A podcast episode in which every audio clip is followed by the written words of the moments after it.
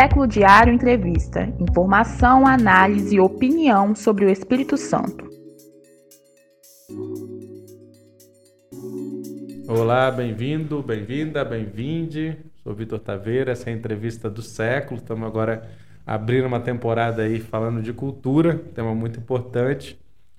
Lembrando aí para quem está chegando agora ou quem ainda não fez, curtir aí Século Diário no YouTube, né? Ativar o sininho para receber as notificações. Também estamos no Spotify, Google Podcast, outras plataformas de áudio para ouvir em podcast. Então, quem prefere, siga por lá também. Na edição de hoje, temos aqui é, como convidado o Fabrício Noronha, atual secretário de Cultura do Espírito Santo, reconduzido, né, confirmado para a próxima gestão do Renato Casagrande. Ele que também é presidente do Fórum Nacional dos Secretários e Dirigentes Estaduais de Cultura. E é, o tema vai ser sobre políticas públicas para a cultura, né? Então, para começar, Fabrício, primeiro bem-vindo, né? Queria que você falasse um pouco do que te, te motiva aí para uma nova gestão, né? Depois de quatro anos à frente dessa secretaria. Obrigado pelo convite, Vitor, e ao Século Diário para estar aqui conversando sobre política de cultura. Como você disse, um tema muito importante, um tema que tem ganhado espaço na agenda pública, não só aqui no Espírito Santo, mas no Brasil, agora com a retomada do Ministério da Cultura, né, com todo, todo esse momento e esse movimento que a gente, que a gente tem, tem vivido. Estou muito animado para esse, esse segundo momento, né, essa continuação. É, agradeço muito né, ao governador por essa recondução e também por todo, todo o espaço e o carinho que ele, que ele tem tido com a secretaria, com o nosso trabalho. É, a secretaria expandiu muito a sua, a sua atuação, a gente tem, tem feito é, e alcançado é, muito mais quando a gente olha para a estrutura e agora que a gente está nessa fase de planejamento tudo mais, a gente olha para a própria estrutura de atuação há quatro anos atrás e a gente percebe essa, essa diferença. Isso é fruto do trabalho, do nosso trabalho ali no dia a dia, mas sem dúvida também desse espaço dentro do governo e dessa visão e essa liderança do, do Casagrande em relação ao tema. E o que me anima muito a, a possibilidade da gente consolidar esses avanços. A gente sabe que tão importante quanto criar políticas, criar marcos legais, criar novas le legislações, é que elas tenham continuidade, que elas consigam penetrar e ganhar sentido na vida prática né, da sociedade. Então é uma oportunidade que a gente consiga consiga isso agora nesse segundo momento. Boa parte dessas conquistas, até pelo tempo da burocracia ela, e a própria pandemia, ela aconteceu da segunda metade né, do, do é, dessa, dessa primeira gestão e atacar alguns pontos né, que, obviamente, pelo tempo, por, por, por, questões de orçamento, enfim, por motivos diversos, a gente não tenha conseguido. É, o foco dessa primeira gestão, é, como acho que é notório assim, né, para quem observa e acompanha, foi, foram essas criações, essa pavimentação a partir desses novos marcos legais é, nesse segundo momento, a gente consolidar e atacar alguns pontos é, que, eu, que eu destacaria, por exemplo, a questão das culturas populares, da salvaguarda do nosso patrimônio. A gente expandiu muito o investimento, assim como né, de, de uma maneira geral no setor cultural, mas sem dúvida nenhuma a gente precisa de, um, de uma política que olhe para esse segmento, para as comunidades tradicionais, é, como, uma, como um programa mesmo. E isso a gente tem trabalhado nessa construção. É, na, no, eu poderia falar também do patrimônio material, né, que também é, um, é um desafio, mas recentemente, esse ainda está no, no início do processo, nós lançamos o Fundo a Fundo Patrimônio, né, que sem dúvida nenhuma é o maior programa de investimento e é um desses que a gente quer consolidar e que ele praticamente vai ser executado agora. Né? A gente fez os primeiros repasses aos municípios é, agora em dezembro, então vai ser também um, um, Os frutos, de alguma maneira, vão ser colhidos agora nesse primeiro momento. É, e, e, e, de alguma maneira ele, ele complementa aí, né, pegando é, esse, esse campo é, do, do patrimônio. E, e as políticas né, de, da economia criativa, do audiovisual, É, a gente tem trabalhado muito na construção de uma film commission aqui para o Espírito uhum. Santo, né? A gente está a gente está nesse debate. Tem um, um desejo é, é, já desde a primeira gestão, mas eu acho que a gente tem a, a, capacidade agora de trabalhar ele de maneira mais forte, que é a questão da poder chamar de exportação, digamos uhum. assim, mas seria de estratégias de difusão da cultura uhum. do Espírito Santo, da produção artística e cultural do Espírito Santo para o resto do Brasil e para o mundo. É, esse é, já era um, né, um desejo. De, desde o início, da primeira entrevista que eu fiz contigo, é... né, você já falou disso, né? Como é que alguns estados conseguiram projetar, né? Exatamente. A gente tem vários exemplos de estados que tem Pernambuco, Pará, quer dizer. É. Se é, se é, reconhecido, né? É, exatamente. E em 2019 a gente estudou muitos desses uhum. modelos, inclusive veio uma turma do Pará que trabalhou lá num programa que teve se eu não me engano, em 2012, que chamava Terroir Pará, que é um programa bem, uhum. bem interessante. E a gente estudou alguns desses modelos, mas aí com a pandemia, com tudo, não, não, não, não fez muito sentido. A Film Commission tem um pouco desse papel, né? De abrir caminho para as produções aqui. Tem também essa de trazer produções para cá, né? Exatamente. Então, nessa área é. do cinema. E aí, para concluir, assim, eu acho que o, o, o, o que também pode definir assim essa, essa motivação, essa resposta dessa pergunta, é também, de uma maneira geral, a difusão cultural. Porque a gente pavimenta, a gente pavimenta com as leis, a gente consegue criar um sistema que hoje é o sistema né, mais completo do Brasil por conta da questão do fundo a fundo que não tem em nenhum outro lugar. E agora a gente entra num, numa fase de estratégias de como difundir, tanto desse ponto de vista da exportação, mas para além disso de ocupar os espaços culturais, de ocupar uhum. né, as praças, de, de, de ter uma política de circulação é, efetiva, como né, o, o, o, Cultura em Toda Parte nos dois primeiros ciclos já esboça. Uhum. Então, um pouco do, do que a gente está planejando, e eu acho que é até natural, né, pela é, é, pela complexidade do setor né, e, e, pela ordem prática aí das coisas, é a gente agora, a partir de um momento que você tem uma política de fomento, que você está descentralizando recursos, que esse, que esse volume de recurso cresceu, que você facilitou esse acesso, né, o máximo é, é, o, o, boa parte do máximo né, possível dentro de uma legislação, ainda aguardando a questão do marco regulatório do fomento, que está tramitando no Congresso Nacional, que pode abrir e desburocratizar ainda mais os nossos editais. Agora entra numa fase onde essa produção, essa efervescência, esse recurso, esses projetos, essas ações, elas precisam né, de visibilidade, de ações de formação de rede, de formação mesmo né, em, em aspectos né, que estão atrelados, como por exemplo da comunicação, um aspecto muito importante né, uhum. né, na, na, produção cultural. Então a gente está um pouco da, da, em linhas gerais né, da, dessas estratégias para esse momento, para que a coisa uhum. bombe né, e, e, e, dê inclusive visibilidade para o Espírito Santo a partir uhum. da cultura. E aqui mesmo, né, porque a gente às vezes tem muitas produções muito boas que não consegue, né, para essas travas, para essas dificuldades, ou circular mais, ou ser mais é, divulgada. Mas eu perguntar assim, o que, que você acha, o que, que não deu para fazer, que você assim pensa, poxa, não deu, temos que fazer agora? É, eu acho que é, é, um pouco dessas estratégias, elas já é, e dessas demandas, elas já estavam mapeadas, inclusive no próprio plano estadual de cultura, né, na própria construção toda feita lá hum. atrás. Eu acho que é uma oportunidade agora também, né, e, e, e, com esse momento do, do governo federal, ou seja, a volta de um ministério que possa ter um papel de condução como farol, um papel de investimento de recursos para além da, né, da Paulo Gustavo e da Leo de Blanc, que a gente pode falar depois mais, mais um pouco, é, a gente tem uma, essa expectativa dessa, dessas consequências, digamos assim. Então, mais do que não que, que não deu para fazer, eu acho que é um pouco do, do, tempo mesmo.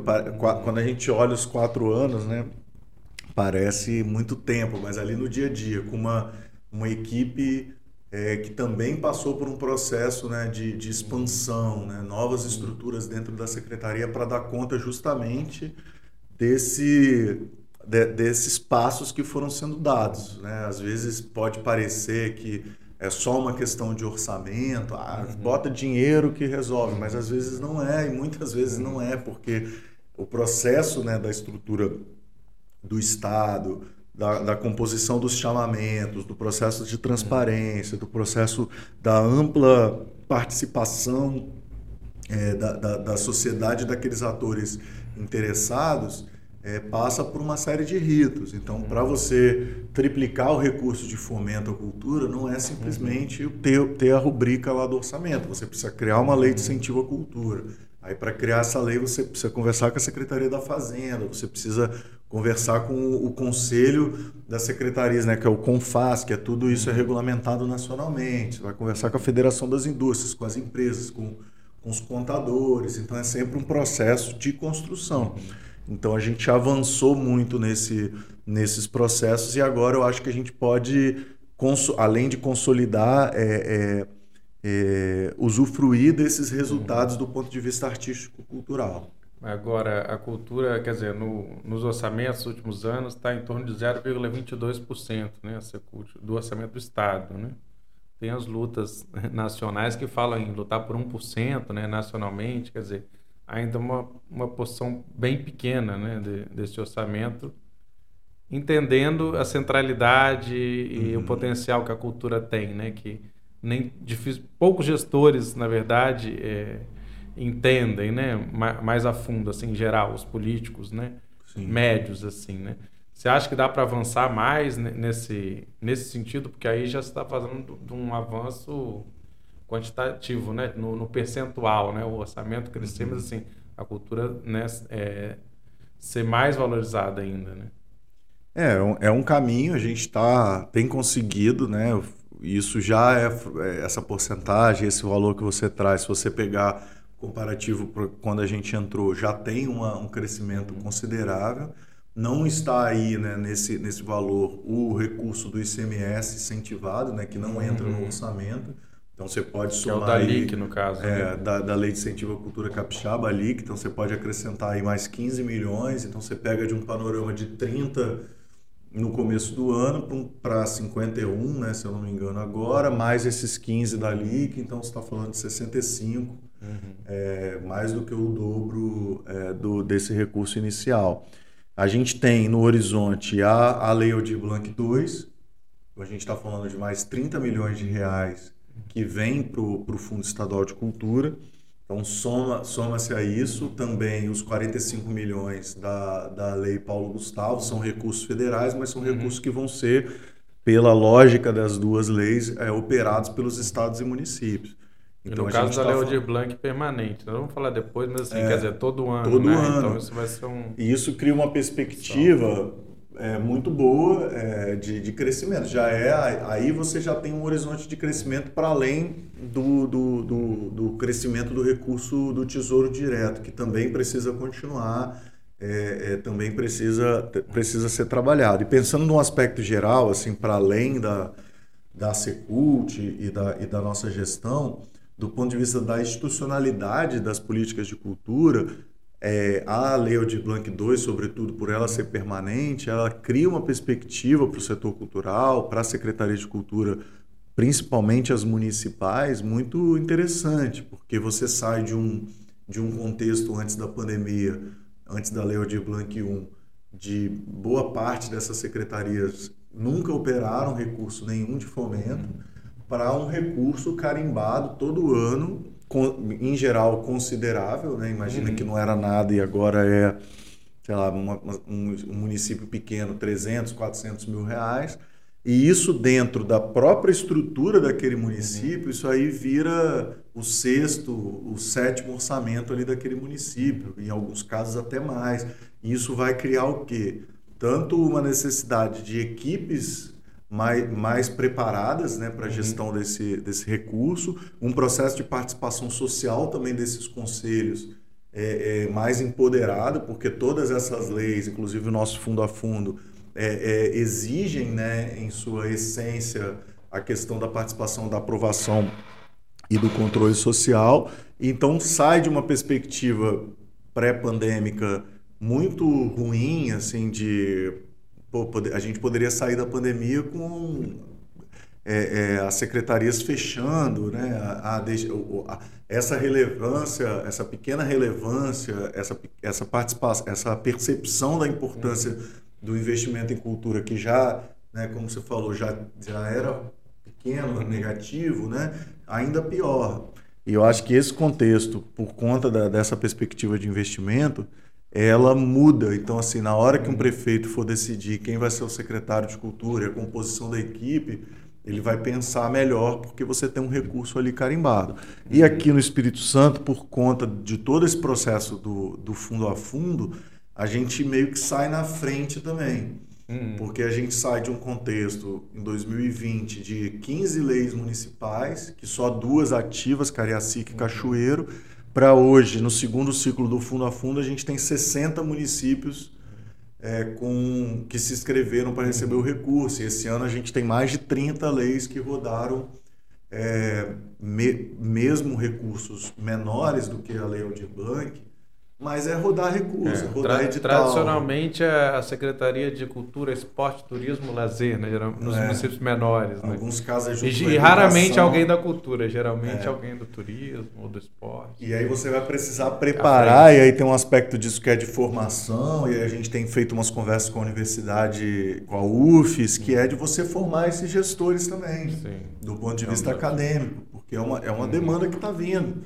Não só de gestores como de consultores, uhum. de, né, de produtores culturais. Existe uma demanda sendo criada a partir desses 3 Sim. bilhões de reais todo ano injetados na cultura brasileira. Inclusive, e aqui no estado não é diferente. Inclusive, falei Paulo Gustavo, né? Tem um muito grande para audiovisual, tem municípios que têm pouca produção, enfim. Mas eu queria, como você pincelou aqui, voltar é, depois também vamos falar da parte nacional, mas você falasse um pouco disso da cultura popular, né? Eu, eu, vi alguma, ouvi algumas críticas, né, que vêm das bandas de congo, da de folclore em relação a, a isso, né, que o sistema de editais ele não, não dá conta, né? É uma política importante, né, de grande importância, foi a principal, acho que continua sendo, né, por muito tempo, mas que às vezes, né, é, precisa de, um, de uns instrumentos mais que vá além dessa estrutura, porque se você botar né, grupos para competir ali, é, geralmente, inclusive, os grupos que ganham são aqueles que têm alguma estrutura mais de pessoas que estão mais acostumados com esse formato de edital. Né? Às vezes os, os, os, mestres, embora sejam grandes guardiões de saberes, eles às vezes não, não dominam esse, essa instrumentalidade. Né? Embora agora possa fazer por áudio, né? É. tem algumas é, melhorias que vão sendo feitas. Mas o que que tem sido pensado assim nesse que, que tipo de política pode surgir?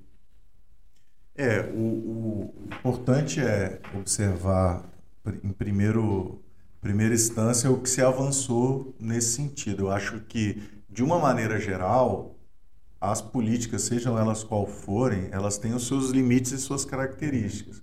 Então, os editais, eles são importantes, eles estão consolidados, mas eles não conseguem resolver todo, todas as questões da cultura. E era assim, né? Em 2019, quando a gente entrou, havia uma hiperconcentração.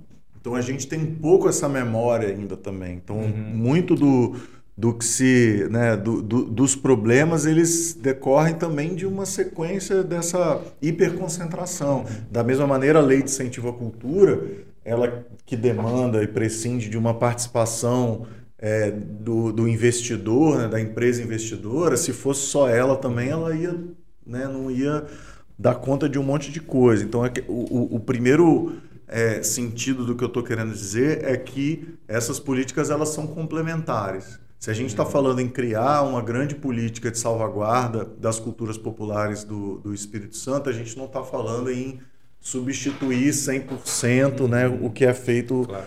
nos, nos editais. Nos editais, a gente, além de ter expandido muitos recursos, houve essa facilitação né, das inscrições por é, por áudio, por vídeo, enfim, que, que a gente e a gente observa também os números, né? Então a gente conseguiu expandir de uma maneira geral e também dentro das culturas populares esse esse acesso. O circo também que tem um, né, um aspecto também de base comunitária é, é um outro é um outro sinal que a gente tem muito claro. É, o que a gente tem estudado, estruturado e olhado é as boas experiências que a gente tem no Brasil. A gente tem uma uma experiência bem bacana no Ceará, que a gente tem que a gente tem olhado, que a gente tem acompanhado. Inclusive, a, né, a querida Luísa Sela foi indicada agora, será a próxima secretária, né, que tem, teve uma participação importante nesse processo como secretária executiva do Fabiano Piuba até pouco tempo, no próprio fórum. É, que, que, são modelos onde a gente consiga tanto olhar do, do aspecto da salvaguarda desse, desse conhecimento, ou seja, aproximar mais a academia, né, os pesquisadores, para que a gente consiga produzir conteúdo, produzir acervo, produzir pensamento em cima desse, desses bens. A gente tem um déficit muito grande também em relação a isso. A gente precisa é, é, ter é, re, alguns registros né, importantes é, que nós ainda não temos, né, é, do ponto de vista do, do, do registro né, no, no, Conselho Estadual de Cultura, que prescindem desses estudos, e de políticas é, que, que cheguem, que facilitem esse acesso a esse recurso, a essa, a, a essa uma política também para os eventos, né? A gente tem também uma um calendário Geralmente fica... anualmente, né? São eventos anuais, a maioria deles. É, então a gente precisa de uma atenção para isso, porque da mesma maneira que os, o exemplo dos grupos, né?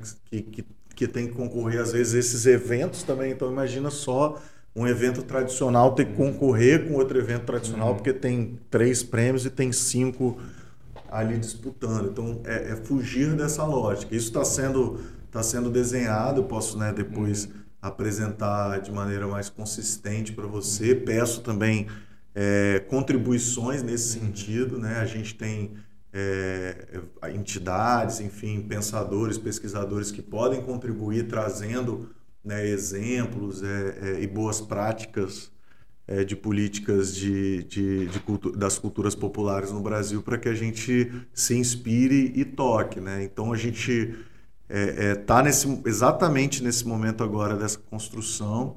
Tem algumas questões ligadas à legislação também, uhum. é, de, de, de, algumas alterações importantes né, na, na, né, nessa legislação de registro, que a gente já tem até um acúmulo é, de debate em torno disso e que um pouco agora é a hora da gente colocar esse, esse bloco na rua e, e a gente conta muito com. Uhum com grupos e entidades que queiram contribuir né, nesse processo, a exemplo de outros setores né, e de outros diálogos permanentes que a gente estabelece com, essa, com essas entidades. Agora, em relação à LIC, também voltando, que é a lei de incentivo, né, é, entra naquela velha questão, né, que na verdade as empresas acabam tendo um papel de, de validar ou não assim, né, um, um projeto, né? E estão recebendo para isso incentivos, né, incentivos fiscais, né? Não, não há outra solução nesse caso, não dá para avançar para outro é, modelo, enfim, que é uma isenção de ICMS, não é isso? Sim. Ó, é o, é o, volta no ponto anterior, são, são políticas complementares. Uhum. Qual que é a questão do, do, do modelo? Esse modelo ele tem uma dinâmica diferente do, dos editais. Ele é só CNPJ, inclusive. Não, eu estou dizendo do ponto de vista do, da circulação sim, do recurso, sim, sim. Né, do ecossistema do recurso. Ou seja, esse recurso ele a empresa não paga e, e, uhum. e aporta diretamente uhum. no, no projeto. Os editais eles passam pelo fundo, tem todo um uhum. processo é, de, de chamada que rege, né, o que rege essa, essas políticas são, são diferentes e são complementares. Porque se a gente também. Ah, não, então pega os 15 milhões do, do da LIC, coloca no, no, no, nos editais, faz um super edital com 30 milhões e resolve o problema. Não sei se resolve, porque algumas coisas os editais não vão dar conta que, essa, que esse outro mecanismo dá conta. Uhum. Então, eu, eu defendo né, essa, é, é, essa,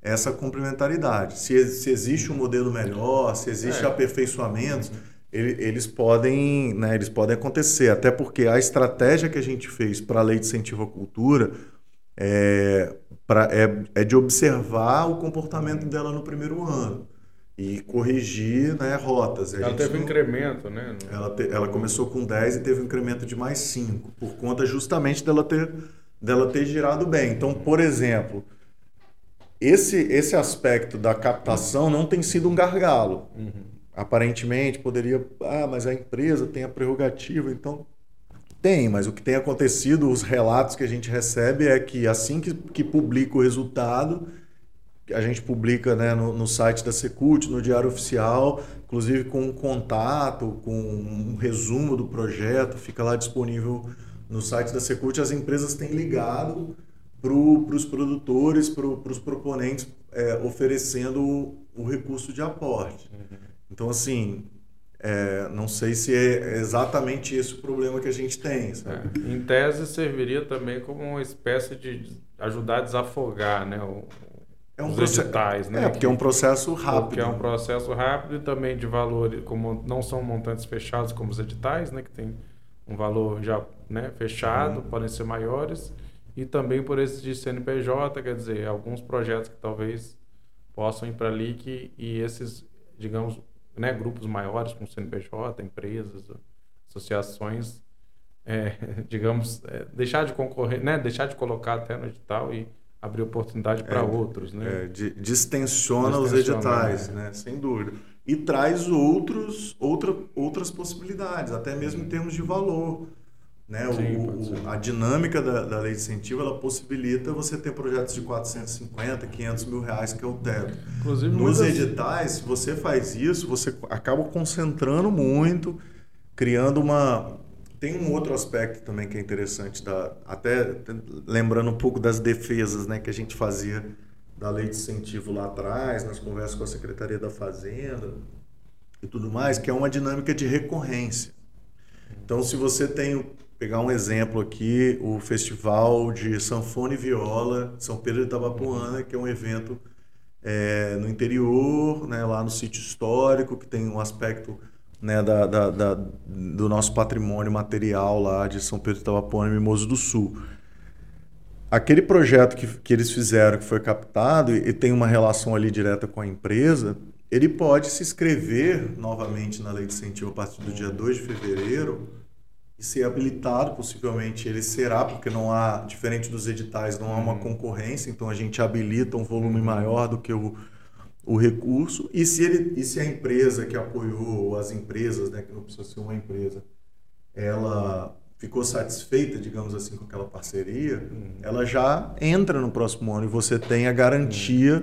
da realização do próximo. Um edital é uma concorrência então você, a grande tensão do processo dos editais é de, pô, eu tenho, eu tenho esse festival tradicional e tal, mas aí se eu não, não ganhar o, o edital naquele ano, uhum. ou se é, tiver uma restrição, é super interessante, ela não tem muito a perder, na verdade. É, e para o produtor também porque cria essa dinâmica. E, enfim, e aí dentro dessa complementaridade também, o, os projetos da lei de incentivo, ela, ela, elas, até pelo aspecto orçamentário, né, de serem projetos maiores, ele, eles também abarcam e acabam criando um mercado de trabalho que é diferente um pouco da dinâmica autoral, digamos assim, do edital, do meu projeto, do meu, uhum. do, do meu podcast. Não, é o meu estúdio de podcast que eu vou prestar serviço para esse festival de teatro, esse festival de, da sanfona e da viola e não sei o que, e você vai criando um. Você vai manter aquele estúdio de podcast, não pelo projeto de 40 mil reais autoral que ele captou na, na, na lei de no edital, mas porque tem um ecossistema de recursos girando de demanda de podcasts que ele está o tempo todo sendo contratado por projetos financiados pela lei de incentivo. É, muitos produtores capixabas, inclusive, têm, têm captado bastante com, com a Lei Rouanet, né? Que é mais, mais ou menos parecida, embora mais burocrática, né? Que a Lei Rouanet é bem mais é, muito mais. A, a Lei Rouanet, ela limita um tipo de empresa e que são as grandes empresas né, de lucro real. A nossa lei de incentivo, ela, ela tem um, uma escala que é inclusive uma característica da nossa lei, onde quanto menor a empresa, ela mais a porcentagem é maior que ela pode investir na lei de incentivo, de, que vai de 5% a 20%. Então, hoje a gente está falando de um universo de mil empresas no Espírito Santo que podem apoiar na lei de incentivo à cultura.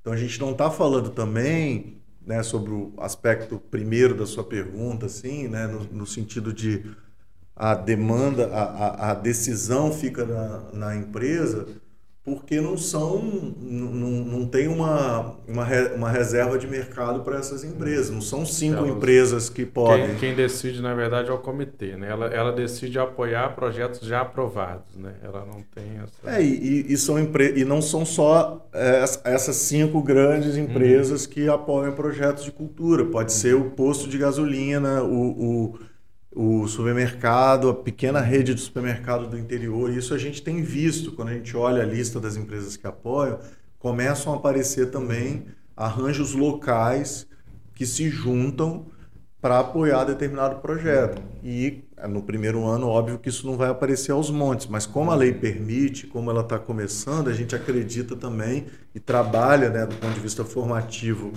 para essa expansão para que essas pequenas empresas também possam entrar nessa dinâmica do, do incentivo uhum. à cultura.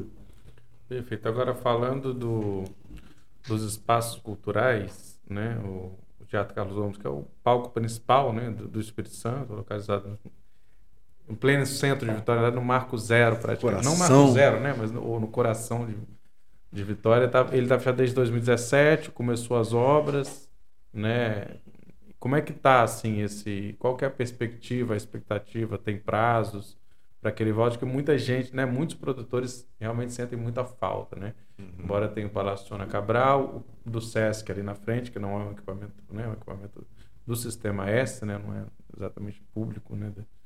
Mas é, muitos se queixam, né? Sentem falta pela importância, pela relevância. Claro, e com razão, espaço. né? O espaço há muito tempo fechado. Dos anos né? 20, né? É, muito importante, palco é, de extrema relevância para a história cultural e política também né, do, do Espírito Santo. É, de fato, ele está esse tempo todo fechado. É, agora a gente iniciou uma parceria via a lei de incentivo federal, inclusive. Desculpa meu, meu alarme. A lei de incentivo federal com recursos da EDP é, e do BNDES para realizar a obra em parceria com o Instituto Modos Vivendi.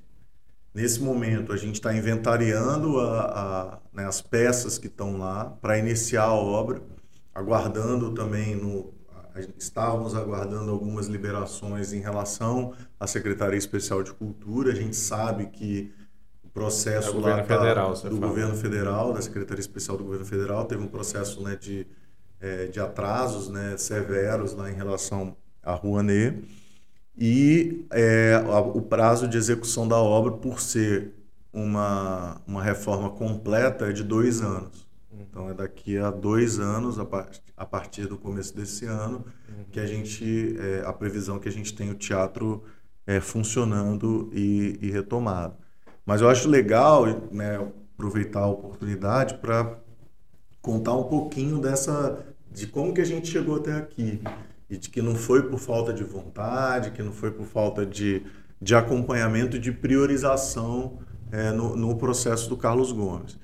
Primeiro que quando a gente chega, é, ele ele estava né, nesse processo, abria de vez em quando, a coisa dos ar-condicionados, né, que foi até um pouco icônico na época, para alguns eventos determinados. Foram improvisados ali, né? É, e a gente toma decisão que não é uma decisão fácil e a gente né, sofre críticas é, é, muito que é de fechar e resolver a questão, que é infiltrações seríssimas, água minando do, do, do chão, é uma, uma região né, próxima. Ali era tudo alagado, né? É, região de pescadores, né? Exatamente, já tem. Quando o Melpomene vem ali se instalar, que começa aquilo ali a virar um centro, um espaço, né? Porque antes era cidade alta, né? Que era uma questão dos ar-condicionados, do sistema elétrico de uma maneira geral, de risco mesmo, equipamentos assim antigo, antigos, né, precisando de mais do que manutenção de serem trocados. Então a gente toma essa decisão, né, é, é,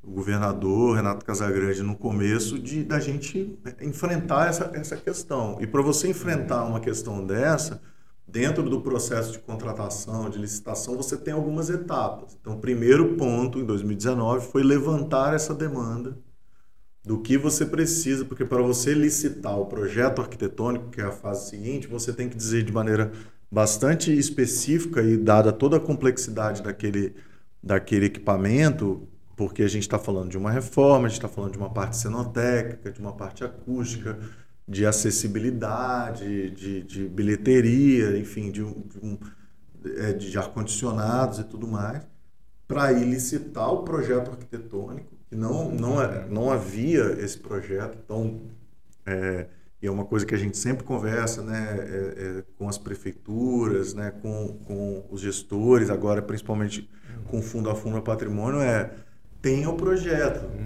porque sem o projeto a gente não consegue licitar, não consegue fazer convênio. Então, muitas vezes a gente recebe um pedido, pô, tem um equipamento super importante, tem o um projeto? Não tem. Então, é o primeiro passo. Uhum. Nós chegamos, não tinha esse projeto, é, e a gente foi para cima de contratar, contratamos, um projeto, acho que 330 mil reais foi, foi o orçamento, ele ficou Aí, aí é isso, é um ano levantando o que precisa, abre a licitação, uhum. corre um ano e meio para entregar o, o, o, o, projeto, aprova no conselho, e aí a gente ia entrar no processo de licitação e acabou que, que apareceu, né, foi uma oportunidade que o BNDES lançou um edital nacional resgatando as histórias é, para patrimônio material e o Instituto Modos Vivendi, a partir né, de um termo de cooperação, escreve o Teatro Carlos Gomes no, nesse edital, que é um edital de co-investimento. Então, cada um real que o BNDES entra, cada um real que uma empresa parceira, né, tinha várias entra, o BNDES entra com outro um real. Então, a EDP entrou com 10 milhões e o BNDES com os outros 10. E, a, e aqui estamos nessa nessa etapa de execução é, do projeto, que é um projeto, diga-se passagem. Né? É, um projeto muito bom, assim, completo, que inclui uma cafeteria, que inclui toda a parte cenotécnica, né, de som, luz, de climatização, de acessibilidade plena, inclusive de acessibilidade ao palco, de automação do, do fosso da orquestra, é, enfim, de toda a recuperação né, das características originais, inclusive foram encontrados né, algum alguns desenhos extensos é, lá na, na, na, nas paredes do teatro, que deve ficar exposto isso também para o público ter contato com essas outras fases. Então é, é, uma, é uma decisão política que não é de uma hora para outra, mas que ela está caminhando. Agora, aquela pergunta né, que todo mundo faz, o Cais das Artes. As obras começaram lá em 2010, né, na gestão de Paulo Artung, na verdade, que é concebido o projeto. Paulo Mendes da Rocha, que é um arquiteto, né, capixaba, super reconhecido internacionalmente. Inclusive faleceu no ano passado, sem ver, né, 10 anos depois, 11 anos depois, sem é, ver essa obra finalizada, né, ela, grande parte da estrutura está lá. É, e aí a gente tem uma série de, de questões, tem muitos entraves burocráticos, obra começa, é, contrata outra, para, volta, enfim. É, como, como estamos? Será que dessa vez vai? Mais quatro anos? Pô, tem que ir, né? Por favor. É, a nossa expectativa é que sim, né? Acho que é de conhecimento, né? Mas não custa reforçar que aquilo ali passa por um processo de judicialização. Então, tem processos da empresa contra o Estado, do Estado contra, contra a empresa, última que, que operou ali. Então, isso prescinde de duas, dois caminhos possíveis, que é o que a gente tem trabalhado, que agora a gente está bem avançado para conseguir startar. Um é de um acordo é, para que retome com essa mesma empresa esse processo da obra. E o segundo, que também a gente está caminhando em paralelo, que é o da antecipação da PPP, e aí vale destacar é, que às vezes né, isso fica um pouco confuso é, na, nas notícias, enfim, é natural pela dada a complexidade que todo todo o planejamento né, do, do, do é, original, digamos assim, da concepção do Cais das Artes prevê a sua, a sua gestão a partir de uma parceria público-privada. Né, de, de, uma maneira ampla, porque isso, quando fala parceria público-privado, você tem muitos modelos e muitas formas ali de, de, de conceber, mas isso não é uma novidade do ponto de vista de uma decisão que muda agora e que não. Isso aí a única diferença é que a estratégia é antecipar a PPP para que antes da obra é, fique pronta para incluir a finalização da obra nessa parceria público-privada. Já seria com uma entidade que seria a futura gestora, no caso. É, ou um grupo de um entidades grupo. e uma vai terminar e a outra vai ser a gestora. Então é isso que eu digo que o modelo ele é ele é muito diverso. E não, isso não significa privatizar o Cais das Artes. Né? Isso que é uma outra é, confusão, enfim, que, que acontece. É, e, o, e aí, hoje, se você observar os grandes museus, os grandes, né, os que, esses que a gente admira, esses que a gente às vezes até compara, ah, o das Artes vai ser tipo tal, é, 100% desses grandes espaços eles são administrados a partir de uma parceria público-privada. Então, não é, é, é, um, é uma visão a partir até da própria impossibilidade da administração direta cuidar de um equipamento daquele daquele porte, né? É uma é uma estrutura grande, tanto do ponto de vista de programação, de atividades, quanto do ponto de vista do dia a dia ali, de, de, é, de manutenções, enfim, de, de, do cuidado né, com, com o equipamento. E, e obviamente, isso, isso também é, abre a possibilidade para modelos híbridos, como alguns museus têm. Então, parte dessa responsabilidade de administração fica com o Estado. Então, isso é justamente o que, que essa PMI, que é essa fase antes da PPP, ela, ela vai trazer, essa modelagem né, de participação é, e sempre né, como uma premissa, como um espaço, um complexo cultural. Podem é, uma, ter... uma polêmica foi o que, é, atrelado a essa ideia de uma finalização do PPP, foi de que uma parte seria alocada como um, uma incubadora é, um de economia criativa, um hub, e que isso desvirtuaria a proposta é, original. Isso foi é, isso, uma das críticas. A, a, própria concepção dessa, dessa PMI, dessa PPP, ela prescinde essa, esse arcabouço que é um teatro e um museu. Outras atividades, inclusive, originalmente, como eu disse, né, tem a, a, a já na na origem essa, esse plano de ser uma PPP, você não. A, a, na própria concepção arquitetônica do Paulo Mendes Arrocha, você tem um café né, que é do tamanho de um restaurante, um restaurante que é do tamanho de um mall, assim, de um, né, que caberia até mais de um restaurante no primeiro andar do teatro, que são atividades que já também seriam diversas atividades finalísticas 100% cultural. Então, assim, o, o, lugar é muito grande, eu acho que é importante também. É, a gente até fez uma série de visitações lá agora Sim, durante o evento. Eu, por exemplo, nunca fui, a gente só vê de fora, né? É. Tem as polêmicas arquitetônicas. Então, embora... assim, ter ali uma outra atividade, uma outra, seja ela qual for, não entrando no mérito, no demérito da, das startups ou não sei o que, não vai de forma alguma é deixar que aquilo seja um espaço cultural. Se seja uma incubadora de startups, seja alguma coisa relacionada ao turismo, que está muito ligado ali é, a coisa, seja uma coisa ligada a eventos, enfim. Eu acho que a, pela, pela natureza da, da do, do, processo arquitetônico, pela importância também que, que esse espaço inaugurado terá para o Estado do Espírito Santo, é, e pela própria característica da cultura. Né? A gente estava aqui começando a nossa conversa defendendo a importância e a centralidade da cultura na, na para a sociedade. Então, como que a gente vai é, entender que um espaço cultural não pode transver, ser transversal com questões do meio ambiente, questões do, do mar que está ali do lado, questões da, da, da inovação, da educação, da, enfim, da, do é, turismo. Uma coisa acho que, que tá causou, ali. acho que causou desde o início, assim, eu ouvi pessoas que inclusive estavam, né, na época, né, quer dizer, gestão Palatung, assim, anterior, né, é, de que na verdade esse projeto não foi gestado a partir dessa CUT, quer dizer, ele vem do, do governo com essa ideia, então ele não tem um diálogo na sua concepção tão forte.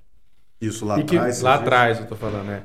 E aí também, desde o início, havia um certo, uma certa crítica da galera falar, ah, mas isso não vai fomentar muito a cultura capixaba. Nós estamos precisando de um monte de coisa, vai construir um, gastar um mega investimento para fazer um negócio que vai receber obra de fora.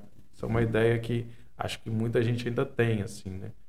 E ainda Exatamente. não se sabe muito como é que vai ser a, a gestão, né? Porque se você tem também é, uma empresa, uma parceria privada, qual vai ser o espaço de participação social e, e o espaço da cultura feita aqui no Espírito Santo, falar de cultura, mas feita Sim. aqui, para ocupar esse espaço, que você, de repente você vai ter uma estrutura muito grande que... É, isso, esse ponto ele carrega uma complexidade, inclusive porque é o que eu chamo de, da, da, é, de uma espécie de expectativa de redenção que o Cais das Artes vai trazer. Uhum. E só que esse argumento, inclusive, está em muita gente que que tem criticado todo esse processo e tal, não sei o quê. Então é, é, é bom observar mesmo é, esses, dois, esses dois aspectos. Um é a gente precisa sem dúvida nenhuma terminar a obra.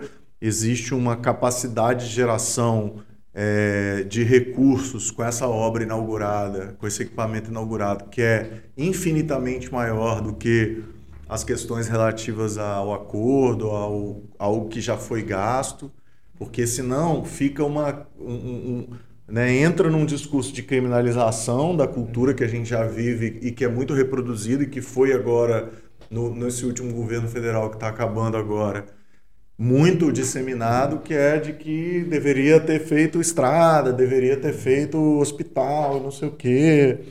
Mas, por outro lado, é, é, também tem um, um, um, Não sei se é elitista o termo exatamente, mas de que o Cais das Artes vai ser a redenção. Agora tudo vai mudar, porque agora, agora o, entramos a exposição né? X vai vir para cá e não sei o quê. Então, assim, não é nem isso nem, nem aquilo. Então, a gente precisa é entender e discutir. E aí teve um seminário recentemente na UFS muito interessante sobre isso. Não sei se você participou lá, que foi o Cais Mais Artes. Não, mas a gente acompanhou assim de longe, né? É, que é a questão desse, desse uso e de como que a gente consegue interagir essa, essa produção daqui com esse equipamento que de fato ele é que a gente não tem igual aqui no estado e, e tem poucos no Brasil. Uhum. Então não é um aspecto de redenção, mas também não é um aspecto de ser uma coisa fechada para, né? Como uhum. que ele até e, e, nem de um certo viralatismo capixaba, né? De achar também que a gente não não, tem não vai ter é. capacidade é. de ter obras para estar ali, né? E, e, isso é dito muitas, muitas vezes, entendeu? Inclusive por pessoas que defendem é, é, esse processo todo, né? Não, não, eu não, não, tinha usado esse termo aí, viralatismo, né? Mas já que você está falando, mas é uma coisa que eu estou chamando de redenção, assim. Então, cara, não é. A gente tem boas produções aqui. Extremos, né? Se a gente tiver recurso, a gente consegue. Agora a gente tem uma lei de incentivo nada impede, né? De, e aí é isso, é aquilo que a gente estava falando, é uma, é uma cadência de, de fatores. Por isso que as leis, é, esses marcos legais, eles pavimentam. Uhum. Então, se você tem uma lei de incentivo que você consegue fazer né, grandes projetos aqui, não tem uhum. por que não, não ocupar esse espaço com a nossa produção que tem qualidade. E a, a outra questão que eu acho causa muito interesse, né? Que é, foi uma longa discussão em plena pandemia, inclusive, do Centro Cultural Carmélia de Souza, né? Inclusive já aconteceu um evento lá, mas tem várias questões eh, estruturais ainda a ser resolvido. Foi um espaço importante, anos 80, anos 90, né? E, enfim, acabou abandonado pela própria prefeitura de Vitória, né? E passado agora o Estado foi uma solução para que aquilo não fosse leiloado né, pela União. Foi, acho que foi também parte de uma luta né, da, da sociedade, de políticos também ali, né?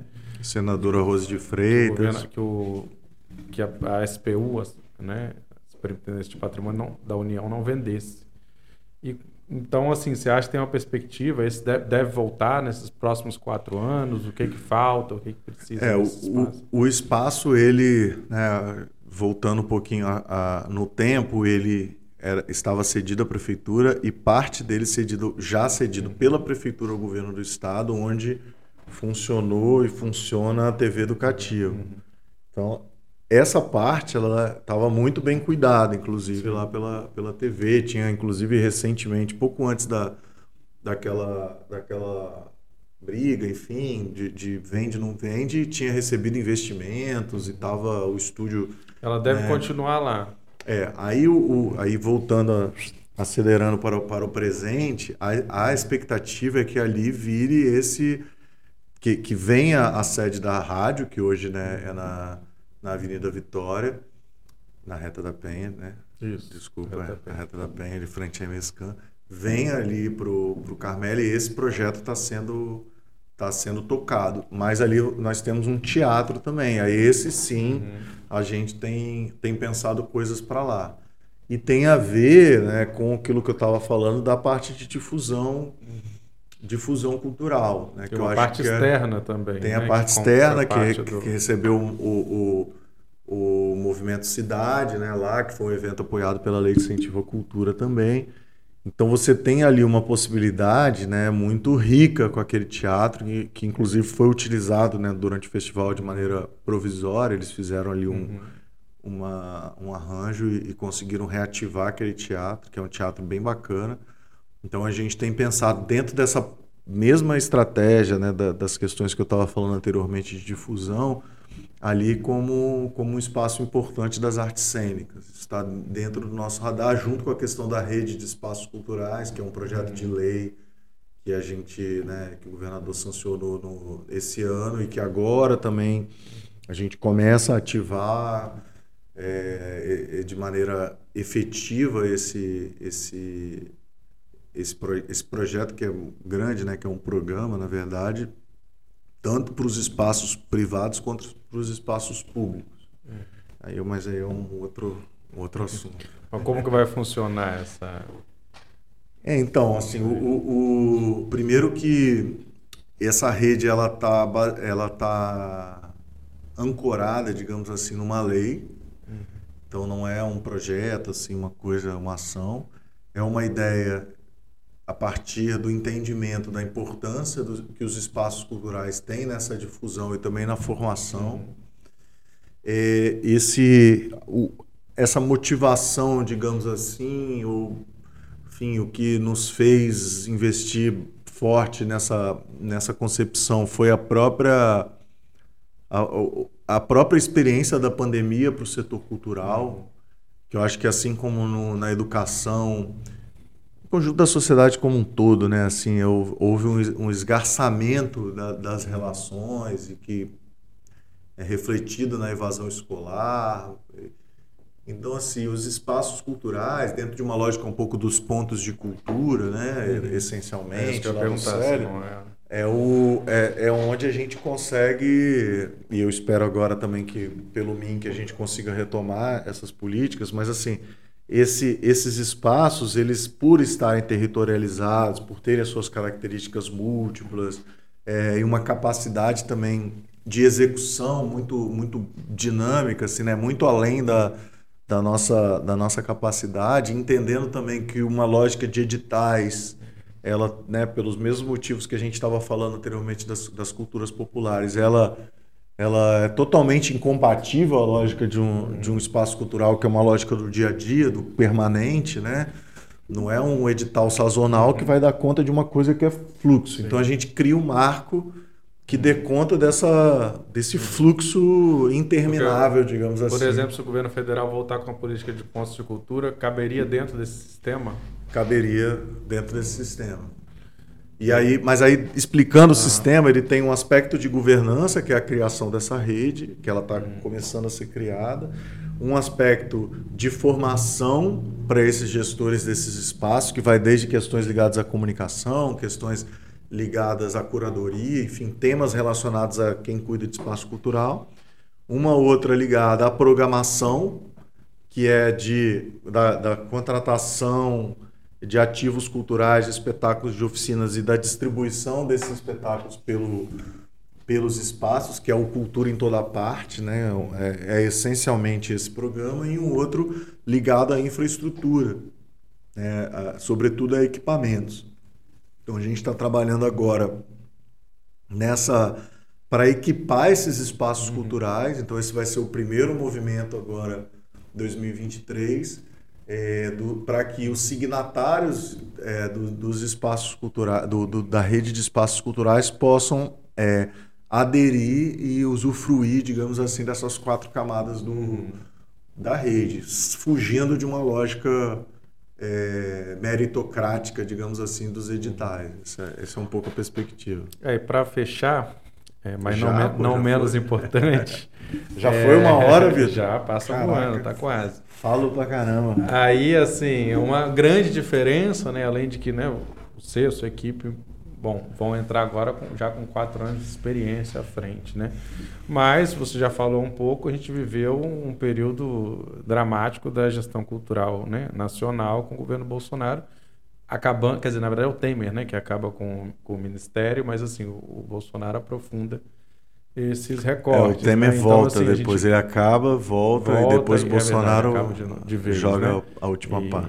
E agora a gente entra na perspectiva né, da volta do governo Lula, é, que teve trajetórias importantes, né, é, principalmente com o Gil e o, o Juca Ferreira, uhum. algumas oscilações em outras gestões, né, com a Dilma e tal, mas enfim. É, Margarete Menezes, né? O que, que você achou dessa indicação? Qual é a expectativa em relação ao governo federal? Até porque você tem participado muito próximo, né, como sim, pelo Fórum sim. dos Secretários, de todo esse debate que vem sendo feito, né? Também foram é, já nomeados outros cargos ali do Ministério, né? Enfim, como é que você acha que isso pode influenciar, né, para a gestão também aqui no Espírito Santo? Cara, eu acho que é muito. Primeiro, o retorno do Ministério da Cultura ele tem uma, para além da, da importância simbólica, uma importância prática e objetiva, né, pras, das políticas culturais imensurável. Acho que é que a gente tem pela frente, né, um momento e um movimento de muita esperança, né, independente de nomes, independente de, de tudo mais. É, eu estou muito animado com a, com a nomeação da Margarete. Eu acho que ela traz é, alguns elementos importantes aí para essa para esse novo momento, que não é só um momento de recompor o que era, um momento também onde você precisa inventar a, a dinâmica da cultura, é, toda, toda a agenda digital, toda a agenda do meio ambiente, é, atrelado as questões da cultura, é, todas as questões relativas às, às práticas inclusivas e tudo mais, elas passaram né, de lá para cá, do desmonte para cá, muita coisa aconteceu. E eu acho que ela tem essa capacidade, é, pela, pela sua, pela sua capac própria capacidade criativa e inventiva de, de olhar para esse horizonte, é, não só de voltar como era, e também ela traz uma, uma característica de, de, de internacionalização assim de uma pessoa com uma penetração e com uma e com, e com uma representatividade né, enquanto artista é, do Brasil para o mundo, que também é um aspecto que eu acho muito importante para o Ministério da Cultura nessa, nessa retomada, porque a gente está com uma imagem do Brasil no mundo muito desgastada. Então, o, esse investimento à cultura, essa priorização que o presidente Lula tem dado, é, isso pode ter consequências nesse, nesse aspecto. Né? Que hoje o mundo olha para o Brasil a partir da sua biodiversidade, sobretudo da Amazônia, e toda essa agenda do clima que está né, na ordem do, do, do, dia e sobre o aspecto da sua diversidade cultural, dos seus, né, do, dos seus artistas, do seu, do, da, da, sua, da, da, sua potência criativa. E eu acho que ter uma figura como a Margarete, ter esse, essa perspectiva inventiva no Ministério da Cultura pode ajudar é, esse reposicionar do Brasil para o mundo. E eu acho que o Lula está ligado nisso. Uhum. Perfeito. E é isso, né? Agora é um, é, tem um orçamento que veio do governo Bolsonaro, foi feito acertos, mas também tem essa perspectiva das próprias leis, né? Da Aldir Blanc 2 da Paulo Gustavo, que a gente já falou, poderia dar um, uma mexida aí, né? Chegar nas pontas, né? Porque é uma, são leis que chegam a todos os municípios uhum. que consigam se, se inscrever, né? Está aberto a todos. É. Infelizmente acaba que nem a gente, todos. A gente fez um levantamento do fórum junto com o Observatório da Economia Criativa da Bahia, um levantamento nacional. É, eles apontam que 63% das pessoas que receberam o recurso da Lei Aldir Blanc 1 nunca tinham recebido o recurso. Uhum. público da cultura.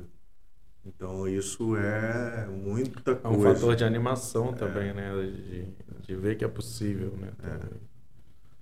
Beleza, Fabrício, obrigado. Essa foi a entrevista do século, produção e locução de Vitor Taveira, apoio técnico de Cauã Elmer, aí de trás das telas, aqui do estúdio 42B. Danilo Ferraz Danilo também. Ferraz aqui marcando Baixista da também. pesada. Aliás, ouçam ouçam, sábado. O disco é. No Como é que é o nome do Spotify. disco? Sábado, Danilo Ferraz. Mas é... pode ouvir dia de semana também.